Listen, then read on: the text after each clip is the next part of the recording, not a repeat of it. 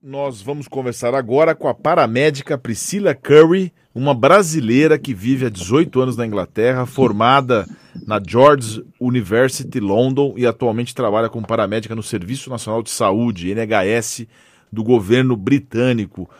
Bom dia, doutora Priscila, tudo bem? Opa, bom dia. Pode me chamar de Priscila. Como é que é, que horas são aí na em Londres? Você está em Londres, né? Isso, moro em Londres. Aqui são uma hora da tarde. Nossa. Me diga uma coisa, Priscila. Você é carioca, né? Você nasceu no Rio de Janeiro. E como é que. Me conta como é que você foi parar em Londres há 18 anos. Nossa, é uma longa história, mas eu vou fazer curtinho para vocês. O meu pai é britânico, né? Ele mora no Brasil desde pequenininho, mas nasceu aqui. Então, eu já nasci com essa dupla nacionalidade e quando eu fiz 20 anos de idade, é, o meu pai falou: ah, será que não é uma boa você morar lá? Aproveita, aprende inglês, fica um tempo lá, depois volta. E aí foi essa a intenção, né, de vir para cá, aprender inglês e voltar e fazer medicina no Brasil. Esse era o, esse era o plano, mas obviamente a vida tem outros planos para gente, né? Então cheguei aqui e amei, super me apaixonei por Londres, pela, pela cultura, pela maneira que eles fazem as coisas e tal. E aí resolvi ficar aqui. E aí eu descobri que existia uma carreira aqui que não existe no Brasil, que é, para, que é o paramédico, né? Que atua apenas na arena pré-hospitalar, com medicina pré-hospitalar, que é o que eu adoro. E aí envolve dirigir ambulância, aquela coisa. Então eu falei, nossa, isso aqui é tudo para mim. E aí começou a minha jornada de me preparar para conseguir entrar na faculdade aqui, que é bem difícil. E aí foram anos de preparo e tal. E, e me formei em 2014 como paramédica e tenho vivendo o meu sonho aqui, que é trabalhar na, na área que eu sempre quis, né?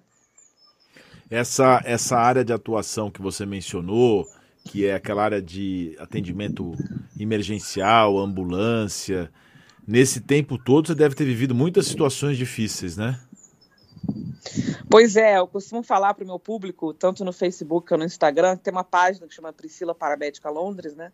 E eu falo para eles, eu falo, gente, ninguém liga para ambulância porque tá feliz, né?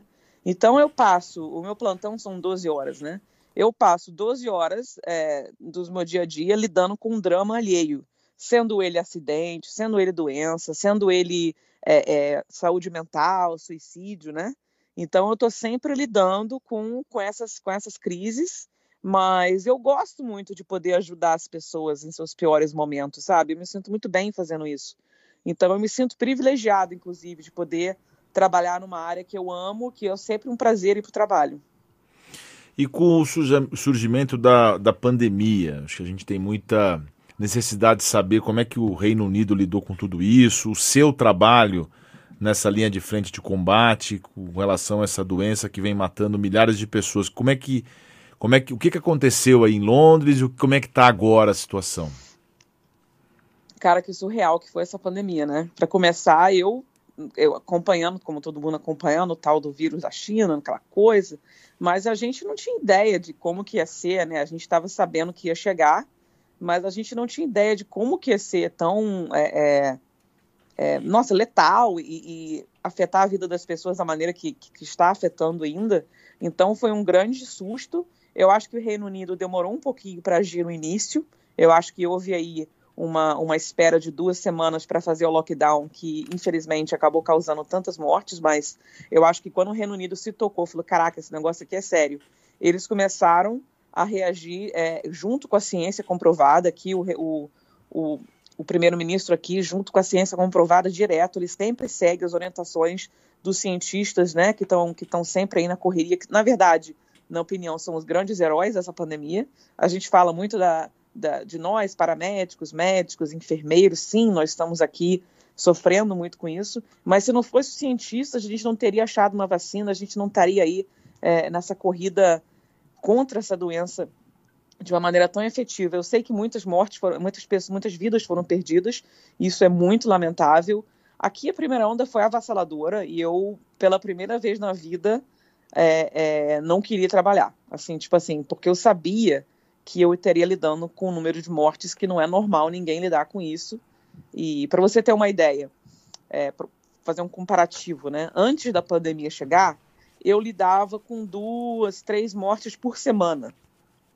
Quando eu digo lidar com duas ou três mortes por semana, é eu chegar no local do acidente ou na casa da pessoa, né? E tentar salvar aquela vida, fazer aquela coisa tal, e a pessoa infelizmente via falecer. Aí eu tenho que falar com a família, olha, sinto muito, apesar de a gente ter tentado tudo, a pessoa morreu, aquela coisa toda. Isso é muito difícil para qualquer profissional, mas faz parte da minha profissão. Então a gente aprende a lidar. Mas isso aconteceu a pandemia, com a Covid? Com a Covid teve casos assim também? Então, é isso que eu estou te falando, comparando, né? Isso é a minha vida antes da Covid. Após a Covid, eu passei a lidar com cinco mortes diárias. De eu ir para casa da pessoa e a pessoa ou já estar em óbito, né? Eu tenho que tentar fazer aquela ressuscitação, ou eu chegar na casa da pessoa, a pessoa está falando comigo e de repente cai, o coração para, a pessoa para de respirar, e eu tenho que começar a fazer todo aquele protocolo de ressuscitação, entubar, tudo que a gente faz, e não conseguir trazer a pessoa de volta. E fazer isso, cara, quatro vezes por dia, é muito desgastante. É todo dia o coração partido, é, se sentindo impotente, porque eu estou acostumada a salvar um, perder outros, né? E na pandemia eu só perdia, eu só perdia, só perdia, só perdia. E é, nossa, é muito ruim. Você, você fica desesperado, assim, né? Foi uma situação muito difícil. E aí o lockdown começou a fazer resultado, porque obviamente pessoas em casa, menos aglomeração, menos contágio, e deu uma uma, uma, uma queda boa, né, que foi julho e agosto aqui. A gente estava com o número de mortes muito pequeno, número de contágio pequeno. E aí o que, que o governo fez? Ah, tá caindo contágio, vamos abrir, vamos, vamos parar com o lockdown, vamos deixar as pessoas aglomerar, aquela coisa. E aí a doença voltou com tudo, que foi a segunda onda. Eu achei que não ia ser tão ruim quanto a primeira, foi pior. Foi pior. Uma coisa assim, não dá para te explicar em palavras o que foi trabalhar na segunda onda, foi horrível. E aí, graças a Deus, as vacinas chegaram e tal, começaram a vacinar, fazer, fizeram lockdown novamente antes do, do Natal, um lockdown bem severo, inclusive mais severo do que o primeiro. E aí a gente começou novamente a ver uma queda de casos, e agora nós estamos com uma, um número de mortes é, em torno de 30 por dia, número de, número de pessoas é, é, diagnosticadas com Covid em torno de 3 mil por dia que é muito pequeno em comparação com a nossa segunda onda, que a gente chegou a dar aí duas mil mortes diárias para um país é, pequeno, né, comparado com o Brasil. Nós temos aí quatro vezes menos o número de população do que a gente tem no Brasil. Então, duas, duas mil mortes diárias para o Reino Unido equivale ao Brasil ter, é, é, nossa, seis mil mortes diárias. Então, foi oito mil mortes diárias. Então, é assim, para um país pequeno, abalou demais aqui. E graças a Deus, no momento, o Reino Unido já está com mais de 50% da população vacinada. A gente já começou a ver um declínio aí muito bom, muito grande é, na população mais idosa, né? As pessoas mais vulneráveis estão parando de morrer. E agora a gente está começando a vacinar as pessoas mais novas, né? Então, com o lockdown, começou a, a relaxar também. Então, as pessoas, a partir da semana passada, já podem encontrar com cinco amigos fora de casa. Então, está fazendo um relaxamento assim, que é progressivo, aos poucos vai relaxando o lockdown. Mas agora eu acho que com o lockdown relaxando, mas como já temos aí mais de 50% da população vacinada, eu acho que talvez, eu estou rezando aqui, né? Isso aqui eu sou otimista, que a gente vai conseguir sair dessa pandemia. Eu acho que a gente talvez tenha já aí uma, um número aumentando de casos, porque o lockdown tá, tá diminuindo, né? Mas eu acho que não vai chegar a ter esse pico absurdo que a gente teve. Pelo menos é que eu espero, né? Você mencionou o lockdown no final do ano passado no Natal. Esse lockdown foi, ele continuou esse ano. Como é que foi o lockdown aí em Londres? Quais são as limitações? Como é que é o lockdown aí? O lockdown aqui é muito sinistro, cara. Não pode, nada pode abrir, só pode abrir lojas que vendem comida e é, clínicas de saúde, hospitais tal. Nada mais pode abrir. Qualquer loja que for considerada não essencial, por exemplo, cabeleireiro, loja de beleza, loja que vende revista, qualquer outra loja, qualquer outra coisa que não seja essencial para a vida, não pode abrir, proibido. Só que a diferença é que o governo deu um apoio salarial de 80% para todas as pessoas de carteira assinada, e, é, 80% do salário né, da pessoa, e também 80% para as pessoas autônomas e pessoas com empresas que conseguiram provar é, é, por pagamento de imposto quanto que a pessoa ganhou no, no ano passado, né? E aí eles cobriram 80% para essas pessoas também. é, eles só tinham que provar imposto de renda, né? Imposto de renda pago no ano, no anterior. Então, não está quebrando o bolso de ninguém ficar em casa ganhando 80% de salário. E por isso que o lockdown pôde ocorrer e teve esse sucesso. Mas é claro que afeta muitas empresas estão fechando, muitas pessoas não aguentaram ficar sem abrir as portas, mesmo com o auxílio governamental. Então, assim, o, o governo vai entrar em recessão. A gente está em uma crise econômica séria e vamos ficar em crise um tempo até a gente se recuperar, mas a vida das pessoas é mais importante, né? Às 9 horas e 13 minutos, nós estamos ao vivo com a Priscila Curry, paramédica em Londres, que está conversando com a gente aqui sobre o, o, depoimento dela, do trabalho que ela realiza no Serviço Nacional de Saúde do governo britânico. O, o Priscila, doutora Priscila, não, não, Priscila, você pediu que chamasse de Priscila. Priscila. Isso, Priscila, isso. A, você mencionou a ajuda do governo mais contundente, talvez também, por óbvio, tem mais dinheiro aí, né? Mas qual, qual é o posicionamento do governo britânico com relação ao assunto? Aqui no Brasil, nós vivemos uma, uma realidade de muita polêmica em cima do lockdown, do ficar em casa. A gente nem teve um lockdown, mas essa polêmica que tem entre ficar em casa e direito ao trabalho. Como é que o governo lidou com essa situação é, sobre esse assunto específico? Olha, é o que eu sempre falo com as pessoas, não dá para comparar. É, para começar, o dinheiro aqui ele é muito bem distribuído. A gente paga umas taxas são altas, mas o dinheiro é bem distribuído para a saúde, para as pessoas, para benefícios e tudo mais. O Brasil ele é um país rico. Né? Eu não gosto quando as pessoas falam ah, o Brasil é um país pobre. O Brasil não é pobre. O Brasil sofre de uma, de uma, uma estrutura, é mal estruturado na distribuição de bens para as pessoas, né? Porque é um país que tem muita riqueza. Mas, infelizmente, mas isso não é de hoje em dia, né? A gente também tem que ser realista. Essa falta de distribuição econômica do Brasil é um problema que desde que eu nasci já existia. Eu tenho 38 anos de idade. Então, é, é, é uma pena que o Brasil, por ter tantas é, riquezas e tantas chances de ser uma, uma, um grande poder econômico mundial, não consegue, né? Devido à corrupção, devido às coisas que todo mundo careca de saber no Brasil. Eu não, eu fico aflita, tá? Minha, minha opinião pessoal, eu fico aflita porque minha família inteira está no Brasil. Eu não tenho nenhum familiar aqui. E eu fico muito aflita de ver a situação no Brasil. O que mais me incomoda no momento é a fraude em relação à vacinação, a quantidade de pessoas sendo vacinadas e não estar sendo vacinadas, né?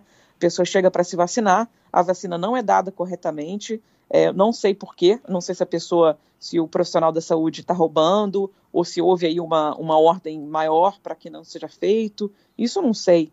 Mas eu só sei que a quantidade de fraude em relação a isso está absurda. E outras coisas, vacina sendo roubada, caminhão de vacinação no Brasil sendo roubado, sabe? Isso aqui não existe. Não, não existe aqui fraude de vacina, pessoas roubando vacina, entendeu? Então eu ver isso no Brasil, isso me dá uma dor no coração.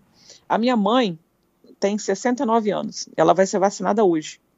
Ela mora em Petrópolis, eu fui criada em Petrópolis, que é uma serra do Rio de Janeiro. E eu falei com a minha mãe, falei, mãe, me liga no WhatsApp, minha irmã vai junto. Eu falei, eu quero acompanhar tudo pelo WhatsApp. Eu quero falar com a pessoa que vai dar a vacinação para ela. Eu quero ver a vacina saindo do vidrinho. Eu quero ver, sabe, eu quero ver todos os, os, os passos da vacinação da minha mãe, sem enrolação, para eu me averiguar realmente que a minha mãe foi vacinada, entendeu? Para você ver o meu nível de aflição em relação ao Brasil. E as pessoas têm que acreditar na, na ciência comprovada. Tem muita fake news no Brasil, né? É outra coisa que me incomoda muito, é. tanto que eu, que eu comecei a campanha hashtag derrube as fake news, que é uma campanha feita não apenas por mim, mas por vários profissionais é, brasileiros na área da saúde mundialmente, muitos no Brasil também. Então, é, a gente lê as, as fake news e a gente está sempre combatendo elas com ciência comprovada, sem atacar ninguém. Não é uma questão de atacar quem espalhou a fake news, mas em sim provar para as pessoas que aquilo não é verdade com, com fontes confiáveis e científicas, né? E eu não paro. Eu estou nessa saga aí, mas é, é, fico aflita ao mesmo tempo. Mas tem muita fake news aí no, no Reino Unido também? Tem. Não, fake news é uma coisa mundial, né? Fake news não é uma coisa que acontece só no Brasil. Só que aqui a população não, não acredita tanto. É claro que tem uma porcentagem que acredita, mas é uma porcentagem pequena que não chega a afetar, por exemplo, a, a nossa vacinação.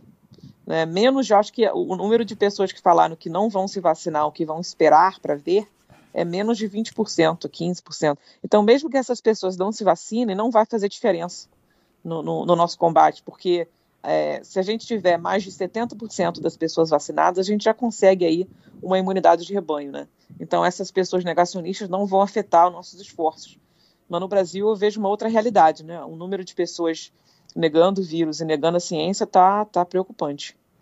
Você mencionou duas características de fake news. Na sua visão, qual que seria a fake news mais perigosa em torno da pandemia?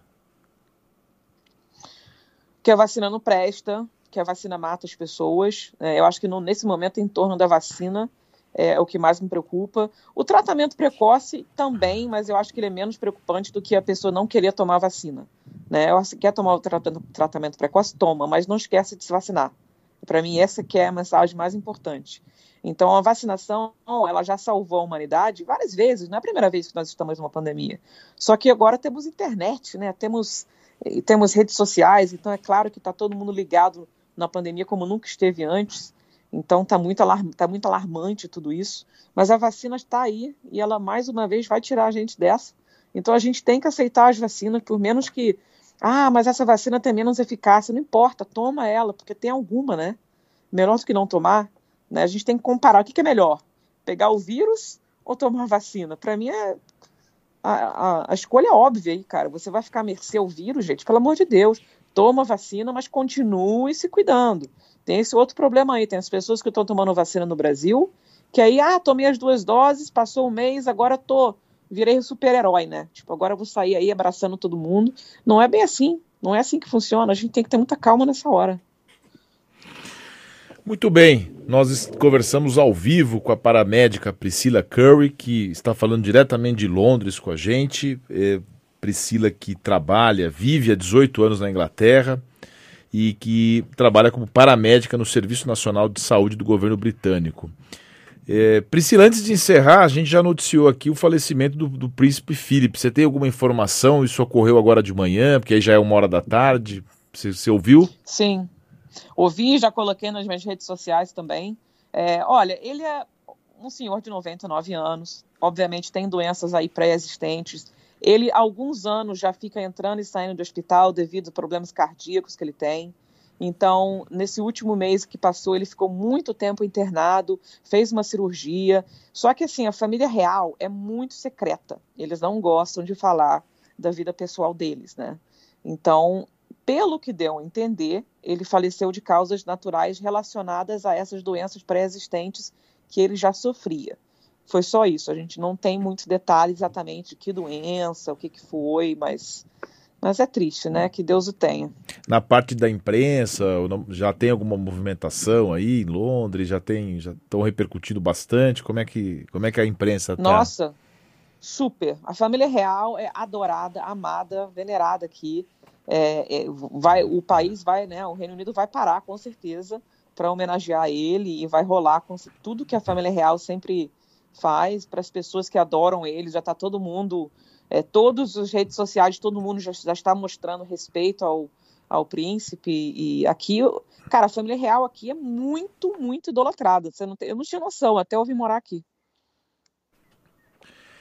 Muito bem, Priscila, muito obrigado, viu, por sua participação aqui no Oito em Ponto. Sucesso na vacinação da sua mamãe hoje, acompanhe direitinho lá. Aliás, é muito importante, você que é uma paramédica, as pessoas que forem vacinar, dá uma olhada mesmo, né? Acompanhe a vacinação dos seus familiares. Eu acho que não, não tem nada demais exigir a, a confirmação, né? A seringa, enfim, tudo mais. Priscila, obrigado, viu? Parabéns pelo seu trabalho aí, há 18 anos na Inglaterra que você vive e um excelente final de semana para você. Muito obrigado por conversar com você, foi um grande prazer. Para quem quiser seguir meu trabalho um pouquinho mais de perto, é Priscila Paramédica Londres, tanto no Facebook quanto no Instagram. Eu estou sempre postando coisas bem legais lá. E um beijo no coração de todos vocês que, que ouvem aqui a gente aqui hoje.